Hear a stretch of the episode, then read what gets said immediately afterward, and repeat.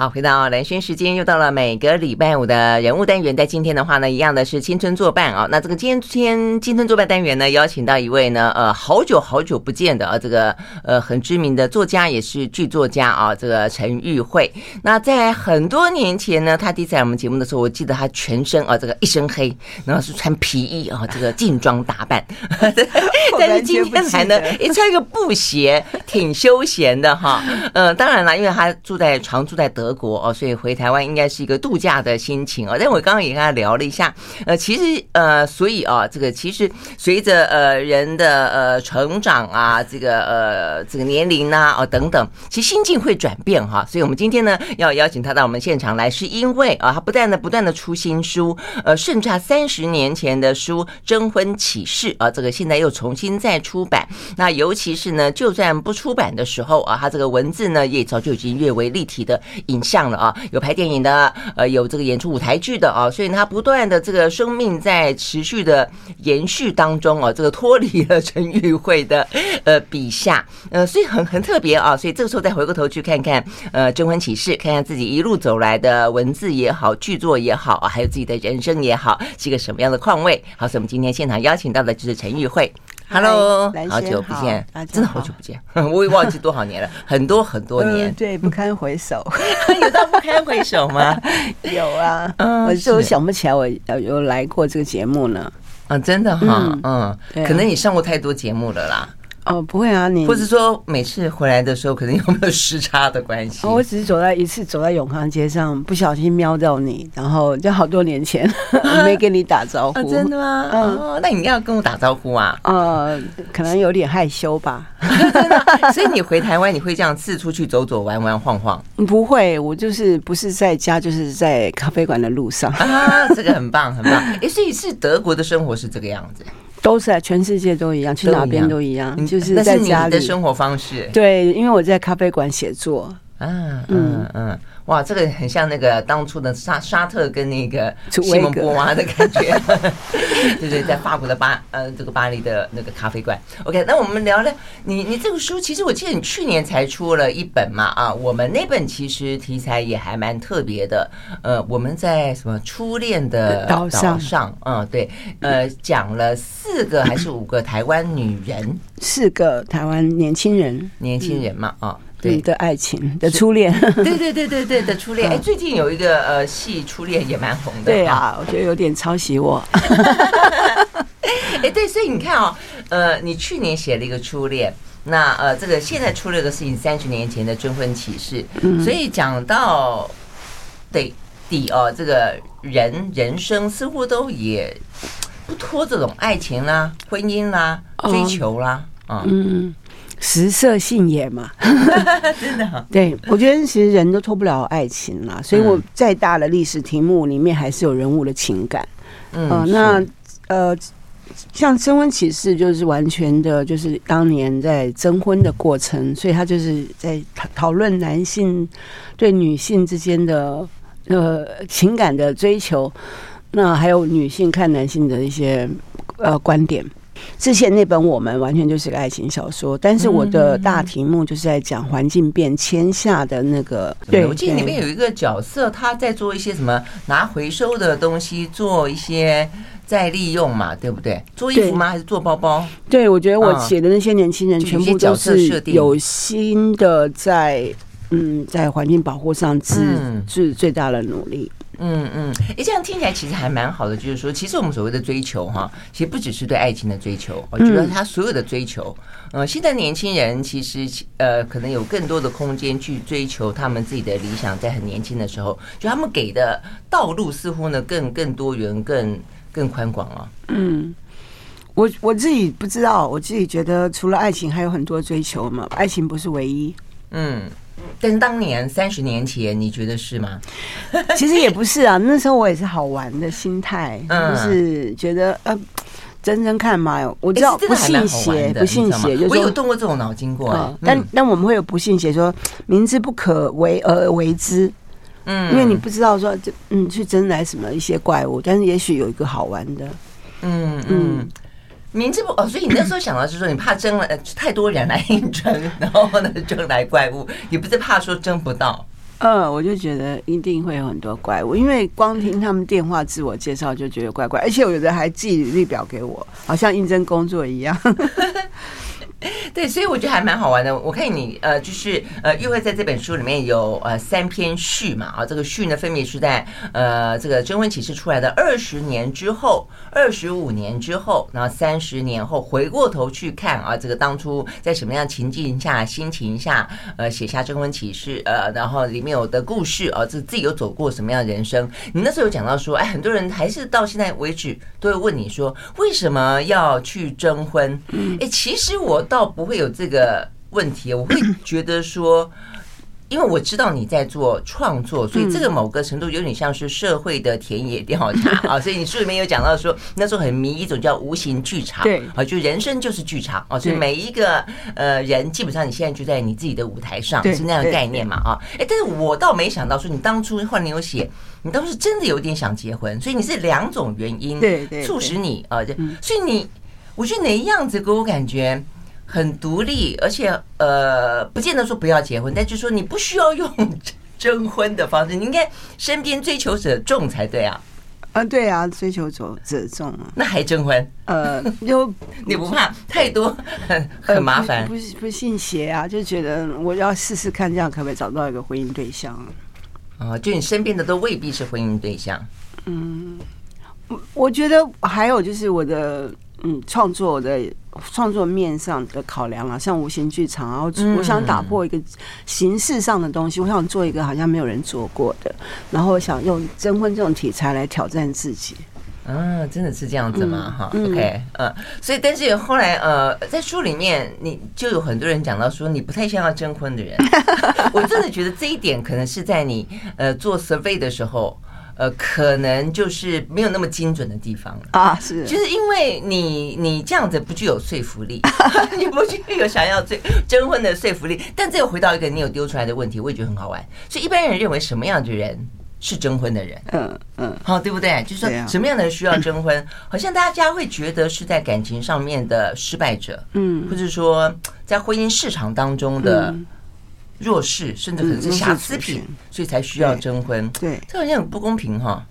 其实，嗯，我没有办法避免了，因为像来征婚的那些男生，那十二是十二位男生，其实我觉得他们普遍性的就是离婚的，或身高不矮的，呃不高的，嗯，或是有有小孩自己要照顾小孩的，像这样的话，如果真的跟他们结婚，其实还要照顾他们小孩，嗯，然后嗯。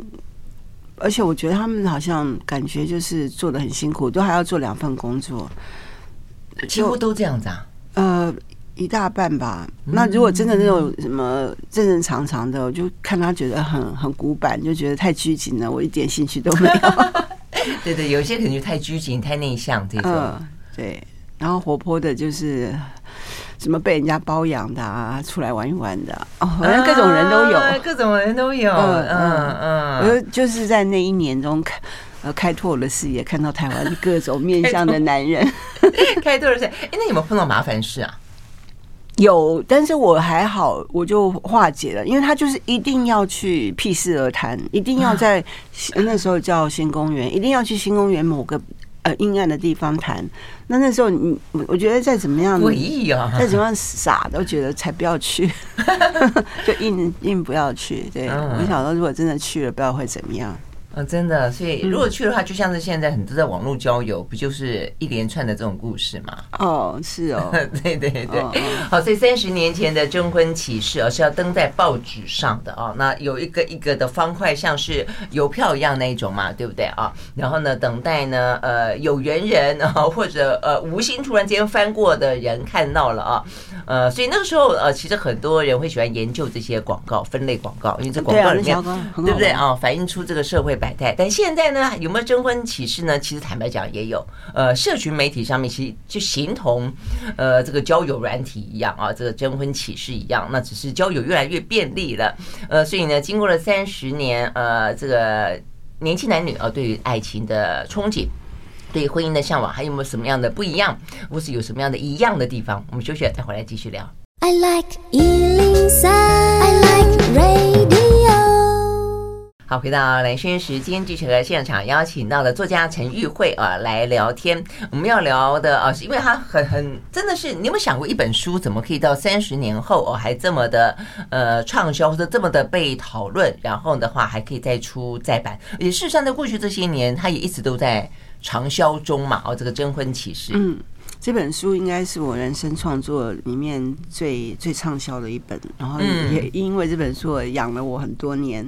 要 感谢当年那些跟我征婚的男子，嗯，真的。对，那其实无心插柳，因为无心插花还无心插柳，无心插柳柳成荫。嗯，然后因为我其实有很呃这呃这生写了。啊，反正这这这么多的时间，我写了二十几本书，但我没想到这个最我当初最认为的是小品之作，反而得到最多的关注。呃，我其实还有很多书啦，《海神家族》啊，《幸福之夜》啊，像你刚才说的《我们》呢，其实都是大部头的，对，都大部头的。结果呢，没想到这本 冲而冲出来是一匹黑马，最后打败所有的书，成为第一名。我想剧作类的书，或者说比较大部头、比较浓的书，其实呃，真的就会比较相对来说小众一点点。但是它在那个小众的领域，其实也也会很有撞击，也会很有震荡，但是就是小众。但这个真的是，因为它等于就四十二个故事嘛，你随手翻，每天看看两个、三个，那种感觉很好玩。对，好像你也跟玉慧一起碰到了这些 来征婚的男子一样。因为我其实就是我们最近重编嘛，我也是再读一遍，我就哇。三十几年后还重读，还没有违和感，好像历历在目，好像昨天。真的，嗯，对，当时我觉得是因为我我写作的时候，就是用一个诚恳的态度在面对自己，嗯，然后我并没有，我完全不伪善，不不虚伪的讨讨好任何人，也甚至都不讨好自己的去写，然后就保留那块真诚吧，所以那个真诚的东西一直都留下来，就觉得嗯还可以辨识。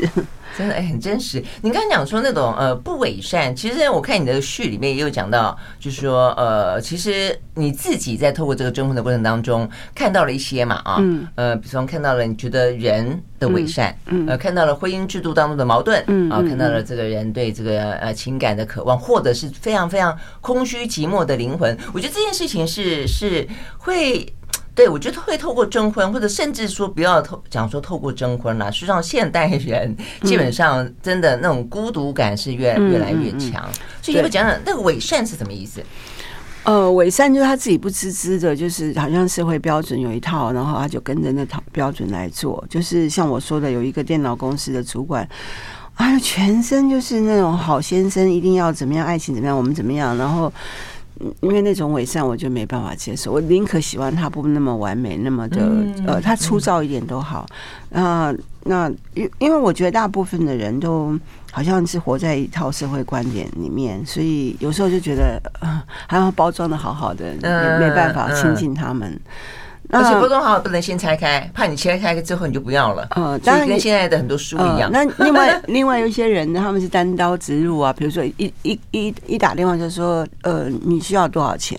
他就认为说这个是一个性服务，嗯，还有人就说女方几岁？你说三十，拜拜就挂电话。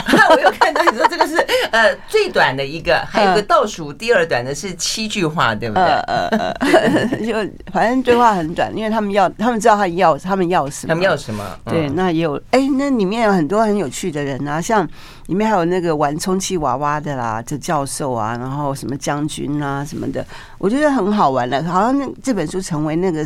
时代的一个切片，对对对，一个缩影，一个反应，真的，哎，呃，所以其实他们在里面，所以你其实蛮有让对方卸下心防的这个功力哈。他们竟然会告诉你说要，他们有在用充气娃娃，而且 他们还会有人告诉你说，呃，他他交了几个女朋友啊，啊，他怎么样？他被包养了，对对对。我我我其实就是一个很真挚的心啊，也许我看起来很无害吧，对，看起来不是很。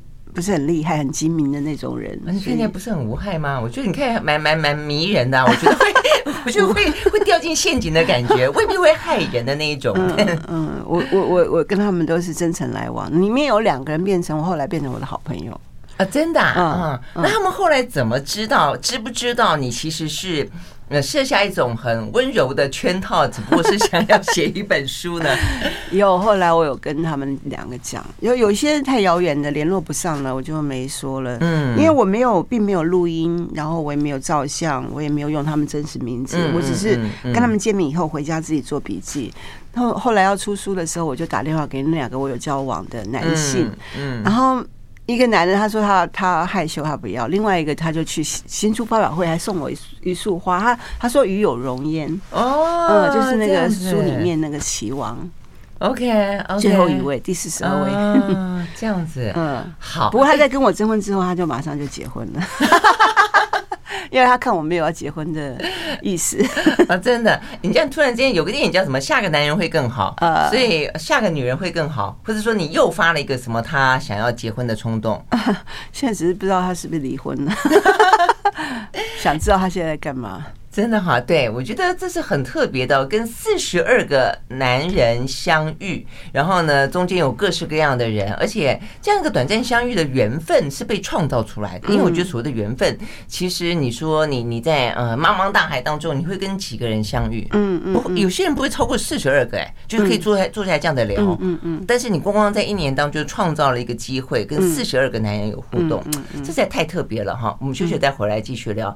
那为什么这两个男人？特别会让你感到兴趣，还最后继续交往，但为什么没有走上红毯的那一段？我们休息了再回来。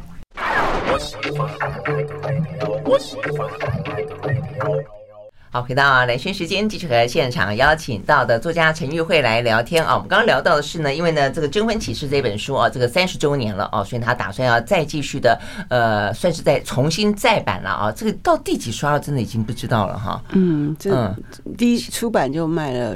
呃，十几刷，真的哈，所以他显然可以继续养你。对，你看这本书养了我很多年。对，对呀，对呀，好，所以这是另外一种形式的包养，自己创造，自己养自己，没有，他无心插柳了。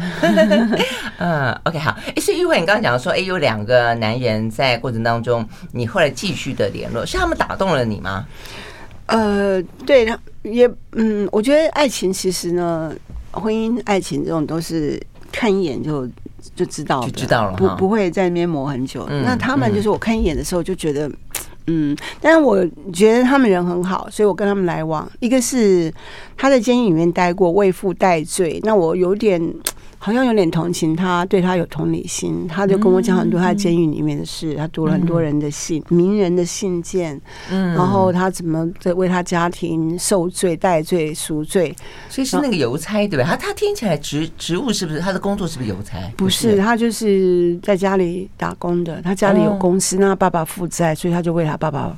到监狱里面去哦，但他在监狱里面处理信件嘛，对不对？对，因为他表现良好，所以人家交给他这个工作，所以他看了很多人的信。然后我觉得他还蛮有想法的，所以我就跟他聊了很多。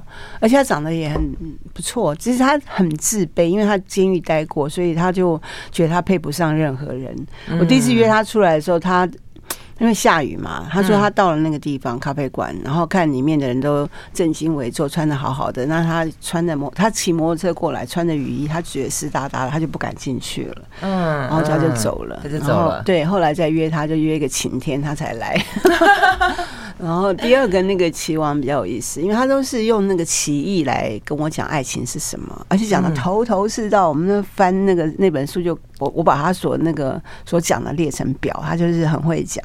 然后、哦、对，但是他就说不是什么一轰轰烈烈，不然就是你死我活，反正他就是用棋下棋的那个情况来解释爱情。但你会不会觉得讲的越头头是道的，好像他的爱情路未必就真的可以走的这么的理性，这么的清清楚楚？对啊，因为他是双子座，他就是理论派嘛，他就是讲的头头是道，其实他生活里面并没有实践。那他是离婚的还是还是未婚的？他当时是未婚的，然后他当时是觉得他要赶快结婚，因为他想做棋王，嗯，然后他只有安定把一些事情完成，让他可以专心的。他说他一直在出入风月场合，然后觉得应该要收拾那种生活啊，过家庭生活才能当齐王。不过这也是他的想象啊。所以，嗯，所以我觉得真的是蛮有意思的，就是碰到的人形形色色，但是我觉得听起来、看感受起来，你觉得是因为来征婚就透过这种方式的关系嘛？就我们刚刚一开始讲到，就是说好像比较不是被认为比较呃正常的呃人，所以他们就会通常看起来就是真的是呃比较不安、比较寂寞，好像都是有受过伤，嗯，比较像社会的边缘人，好是这样子吗？哈，可是我自己也是啊。哦，我就留留学国外，然后回来，然后我自己感觉好像自己也是社会边缘，我我自己都是一直觉得自己是啊，嗯，是吗？啊，那如果这个样子的话，对，其实社会边缘人 未未必不好啊。比方说，像我们在媒体看的是大众媒体，我也一直觉得我心里面其实还蛮边缘的。呃，对，就是这个意思。呃，反而就是你是拿一个距离去看大众。对，你自己是在一个远远的地方，我习惯这种态度，因为可能我是写作者，嗯，嗯，我觉得写作没办法完全投入，也没办法置身不理，所以我就是在一个适当的距离，嗯，这就是有点像边缘，不是主流的距离，不是那个中间的距离，是一个稍微的偏外的，就是。德国有一个作家叫 Friedrich Lenz，他说 Meter 和 Stand 就是作家要保持一个中等距离，就是好像不是完全的跟那些人搅和在一起，也不是完全置身事外的距离。那我不晓得为什么从小到大都有这个距离。所以适合当作家，其实我觉得这个不不是很容易的事情哦。我自己也常常这样觉得。所以我以前还记得，就是其实我很很算很年轻才跑过新闻，不知道没多久之后，我还记得有一次就被邀请，好像是去一个呃大学，还是去一个呃记者联谊会，什么等于等于说跟比较年轻的记者聊天的时候，我就记得那时候我跟他们分享，我觉得当记者很重要的一件事情是，我到现在都还这样的觉得。所以但我一说，我那么年轻就会有这种想法，可能也就是适合。你你不能跟受访者太接近，嗯，你要你要进得去，你要出得来。我记得我我那时候用这样的字眼，因为你要进得去，你才可以采访到新闻。就万事皆通，对不对啊？但是你 你如果跟他太近之后，你其实会失去你的客观性。嗯嗯，你会有很多的情感的纠结啦、投射啦等等，可会可能会太爱他，你可能会太恨他之类的。对啊。但是你要进得去，你要出得来，出得来之后，你才会用一个相对客观的。嗯，写作也一样，其实做很多事情都是。我也觉得啊，嗯。但是现在不见得很多人，就是不见得多数能做得到。嗯，现在大大部分都选边站，不然就投入太深，对不对？入戏太深，对啊，出不来。哎，所以你这样讲的话，你去欧洲，就是你写完征婚启事之后没多久，你就去欧洲了耶。然后你你也就结婚了耶。对对。所以呃，第一个你你去欧洲，而且现在留在啊这个法国、德国这么久的时间，它会也是一种边缘的概念。你想要拉开一个距离，看你的原生的地方，还是说那边已经成为你的另外一个家乡？那种感觉是，其实我自己还蛮蛮觉得自己有意识到这个存在，就是说我跟我跟台湾，嗯，不是那么的，就是完全不是在里面，但是我也不是在外面，就是真的那个感觉，就是我是围绕着台湾，我的写作一切都是围绕着台湾，因为我是台湾作家。嗯，其实他乡就是志乡，就是后来我觉得真正我的家就是我写作那个书桌，不管它是在哪里，是旅馆也好，是咖啡馆也好，都没关系。嗯嗯嗯。对，我觉得这种是一个很很特别的。到最后，对啊，就是虽然我们生的时候是生在台湾啊，某一个呃城市，比方说我是呃台南，我记得你是台北，台北嘛，哦，台北，OK，呃，但是重点就在于说，他也没有说生在这里，对，但这是一种某个地理上的或者你你的家乡，但是真正家乡是什么啊？其实他在文学上的哲学上，其实有很多不同的探讨啦。好，我们休息了，再回来。I like 103, I like radio。好，回到兰萱时间，继续和现场邀请到的作家陈玉慧啊来聊天。呃，我们聊天的起源是因为这本征婚启事了啊。那我觉得其实我们跟你聊聊到，就是说，我觉得很多人都会追寻爱情，然后追寻梦想啊。那这个追寻爱情的陈玉慧呢，她写了这个征婚启事，而且呢，她的梦想同时的也在这个里面，就是写写作剧作。然后你又去了呃国外追寻另外一个梦想，是不是？嗯，对啊，梦想很多，对不对？哈，那但是重点在于说，过了三十年了，嗯，你觉得你有没有改变啊？就是如果今天要你呃的话，你会再去为了写作去写做做一件像这样子，呃，这种蛮蛮蛮大胆的，在当下的呃这个 社会氛围里面算蛮大胆的胆的一件事情，像比方说征婚启事，或者就你自己的呃爱情的路上，你会再去做征婚的事情吗？呃，征婚不会。嗯，连结婚都不不一定会，真的吗？为什么？你后来不是去欧洲就结婚，谈了一场恋爱就结婚了？因为我征婚之后我没有征到人，然后我就回德国，马上就遇到一个一天之内就决定结婚的人。真的假的？你是一天结婚啊？对对对，而且是在电影院门口就碰到，然后就一天决定要结婚。这是个什么样的心情？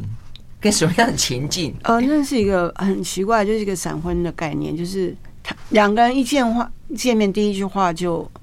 就就好像注定了某种缘分。他一看到我，他就说，你是谁？然后我一看到他，我就说，嗯，我是埃及女王。哇哦！然后因为开玩笑嘛，对对，我知道他是呃哪哪一国人？德国人，一个德国作家。对我我我觉得他真的很有才。好，他就就奇怪，我问他就结束，我们就去坐我的位置，他去他就。因为那个电那一天电影院没有人，他就是从后面，他在后面要走过走走向前面的时候，我刚好回头。其实我是在想看这电影院怎么都没人，然后他看到我，他以为我在邀请他坐他坐我旁边，所以他就就就就就走走过来坐我旁边，然后我们就哦一起去看完电影一起去喝咖啡，然后聊着哇，真的很聊得来。不可思议的聊得来，因为他也是作家，我也是作家，所以可能就话题很多。所以就这样子，当下是就决定结婚，还是当下决定开始交往？当下呃，当下就约下一趟，就是下午的一个展览，然后我们也去了。然后展览以后就约下午要更晚的晚餐，然后那个更晚的晚餐就聊到早上四点，所以就是无间断从早上一直到半夜。嗯，然后到半夜离开的时候，他就说啊呃。呃我想给你十年的幸福，我就说十年，他说 no 一辈子。所以本来只是想提出十年邀约，这样没想到你的眼神告诉他说就是一辈子。我就是看着他十年，这是什么意思？他就变成一辈子了。哦哦，这个真的太浪漫了耶！而且，嗯，哎，我觉得找一个人可以像这个从从清晨白天 聊到星星出来、月亮出来，再聊到第二天清晨，这个真的就是对，在伊沙河边，慕尼黑最漂亮的河边，夜景，嗯，真的很罗曼蒂克，真的哈。我不是罗曼蒂克的人呐，可是那那一那个景象，我一直记得。嗯，我想是因为我想，呃，很少人会碰到这样子的，呃，这种。这种方式碰到他，他觉得天注定的对象，嗯，天注定，没错，那么戏剧性。但是后来，你你你会愿意讲吗？为什么分开？多久的婚姻呢？呃，十五年的婚姻，离开真正离开十八年。嗯，为什么分开？那可能我太任性了。呃，我我看你自己有有有写到一点点说，其实你的朋友都觉得人家对你那么好，对，你没有好好珍惜。对，就是我觉得，嗯。人性本贱，就是 他对我太好，以后我觉得像自来水，就水一开就有了，所以我也没有很珍惜，就是自来水让他就这样，反正都在那，所以我自己没有付出应该付出的吧，嗯，嗯，然后就慢慢的就，哎、欸，有一天怎么自来水没水了？哇，是这样子，没水的意思是说彼此之间的呃爱情感情不在了，还是说他主动的就关关掉了？嗯，他主动关掉，因为他感觉他一直留留了，然后我完全都不珍惜嘛。然后我也常常旅行，动不动就两三个月不在家。哇，OK，我没有给他，他应该他也是一个没有安全感的人，他也需要性生活，他他也需要一个家庭的呵护，我都完全没有给他。嗯嗯嗯，哇，这个这个，那你有很认真的检讨吗？Too late, too late，就像瓷器摔破了就连不回来了。Too late，爱情真的就是这样子。嗯嗯嗯，又会在书里面讲说，爱情跟瓷器是天底下两个最容易打破的东西。对，嗯，破了也连不回来，就算你粘，也就是这样而已。嗯，真的是这样子哈。嗯，OK，对，所以那那所以所以显然的，当初呃，所以我真的觉得不同的年龄。做不同的事情，未必你就真的体会了爱情。就是你你你碰到了四十二个男人，写了一本征婚启事，但是终究自己还是没有真正的认真的看待爱情？因为我我弟说你当初你不是说你也是想要结婚，但真的结婚，我觉得我弟说人其实未必那么清楚当下自己的情绪哈。嗯，啊，我的任性都让我觉得结不结婚都无所谓了，就是慢慢的了。我也结过婚，我也离过婚，我也征过婚。我呃，我也常常被人家搭讪。其实我觉得就是都无所谓了，就是好好活着。嗯嗯，我到现在就是觉得好好活着。我知道有人喜欢我就够了。OK OK，嗯，所以经历过上次那样子的一段婚姻，就是呃离婚呃结婚离婚之后，你也不会想要再婚，因为你已经知道了呃可能自己的呃在婚姻当中的不足，那不会想说哎再试一次看看，我可以可能会有一个更圆满的婚姻，不会。我觉得要看我看我的命好像是这种命，就是就都是突然发生的，所以他没有突然发生就是没有。嗯，可能，但是谁晓得他也许又突然发生？哇，真的，你这个突然发生太戏剧性了。嗯，我的事情，我的事情都是突然发生。难怪你要写剧本。还有什么事情是突然发生？嗯，我突然拍了电影啊。嗯，我突然就从法国搬到德国啊。嗯，我突然突然有一天得得了恐慌症啊，然后突然哎。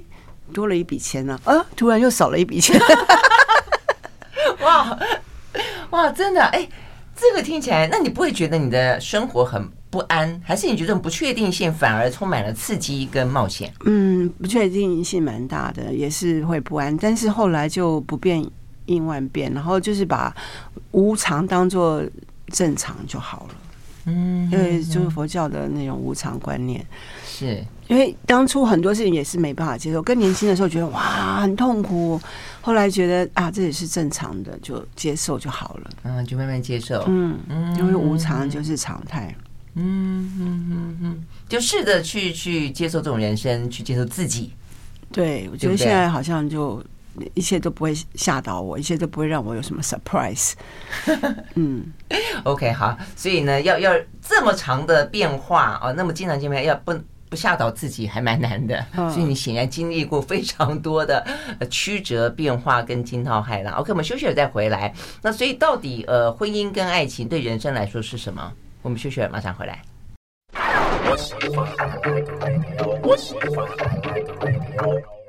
好，回到兰萱时间，继续和现场邀请到的作家，也是剧作家陈玉慧来聊天啊。我们要聊的是呢，他三十年前的一本呃征婚启事啊。那呃，这个比你的呃很多，就是他他反而你刚刚讲说很多东西都是呃突然的，然后都是很很戏剧性的，但这个反而非常的源远流长，细水长流的啊。这个，所以嗯、呃，我觉得。婚姻跟爱情确实是人生最大的课题，但是不见得是一个必然的存在。至少婚姻啦，我觉得，像我一直对婚姻就没有觉得那么的强烈需求。哦。但我觉得感情很重要，相伴很重要，所以我很喜欢你在呃三十年的这一年写的序。你讲到最后，你觉得最重要的事实上就是共享。嗯啊，对，就是说，只要世上有信任，还有信任，对啊，信任，对我觉得是，就是如果两个人在一起，你不管这个形式上是怎么样子啊，就是说，呃，喜欢两个人共享毫无保留的信任，那就算他不是一个婚姻生活，都 OK，对啊，对不对？我我觉得我也是这种这种想法。那你觉得这个是嗯，对，所以我就觉得这是经过很多的过程，嗯，跟淘洗之后才才知道的，才知道，就形式不重要，那个内容。那内容才是，就是你你可以跟一个人完全没有保留的信任，这是很难的。嗯，如果你有的话，那真的好好珍惜。嗯，我就是跟我前夫有这个东西，就是我们完全可以互看对方的手机，然后共用一个银行账号。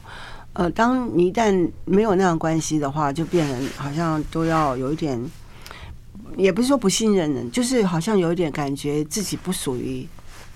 一个别人，或者是因为属于别人或共享，那感觉真的很棒。但是，一旦离开了，你就是自己一个人。那虽然你也像有些人，他们夫妻什么财产分离制啊，什么我都了解。可是，我觉得那种共享真的很棒，我很喜欢。嗯，对对对对，我觉得尤其那种分享分享的感觉，我觉得呃，一个人跟两个人，我自己去体会跟感受最大的差别，说，哎，你你有一个人在旁边，你随时有好玩的事情。讨厌的事情、生气的事情、嗯、开心的事情，一转头，哎，有个人可以讲，嗯啊，那嗯，有些事情你就发现，哎，当他不在的时候，你其实自己可以好好的过日子，哎，但是你就少了一个。这样子一个，对对对对对，他见不见得说一定要多强的依靠。嗯，我觉得现代的女性其实也都很希望能够独立一点，能够有追求自己的或者有自己独立的空间，呃，这个时间啊。但是我觉得那种分享的感觉是一个很强的连接。嗯嗯，那你这样的看，你觉得现代的女性呢？我们刚刚也讲了，其实现代人 完全不需要征婚。呃，其实，在很多的交友软体上，在很多的社群平台上，他们其实不断的在相互认识中。嗯，但这种相互认识，好像也也未必可以解决现代人的孤单，你嗯，对不对？不过孤单感是永恒的啦，也嗯，就我觉得任何时代、任何的性别都都有可能感到孤单，尤其是聪明人更感觉到自己的孤单，因为他可能。更不被理解嘛，那所以接受这种孤单感，好好活着，自然就旁边会有个伴了。自然就会自然，因为你就活得好好，散发出那个讯息。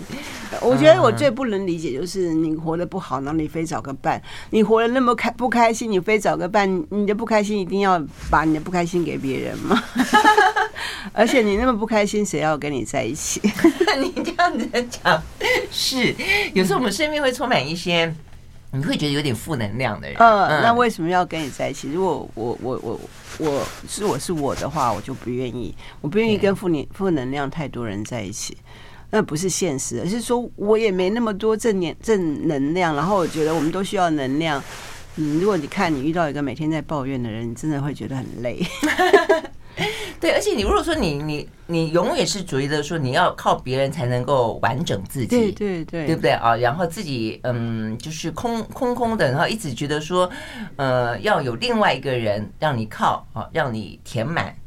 我觉得那种感觉时常会散发，刚才玉慧讲，你会散发出一种气息。其实对，就算找到人让你靠，可能也不会是永久的。嗯，那种依靠就是一个依偎啦，就是说不一定是，就是说你自己先要独立才行，不是说不独立的那种完全的靠过去，而是我独立，但是我依偎一下，那种感觉很很好。但是不要说整个人完全没有独立的精神，就这样依靠过去，都拉都拉不走，然后就倒下去了。对，但我觉得这个好像有点难啊。不过我觉得现在就是，我觉得也会随着时间跟社会的气氛会改变啦。啊，我觉得可能三十几年前的时候，真的很多呃家里头的长辈也会告诉。女孩子，尤其女孩子，就是你要找个长期饭票，就是说，呃，女人大概来说是要靠男人啊，这种概念。对，这个我觉得有这这这是我最不屑的，就是要靠男人。为什么女人要靠男人？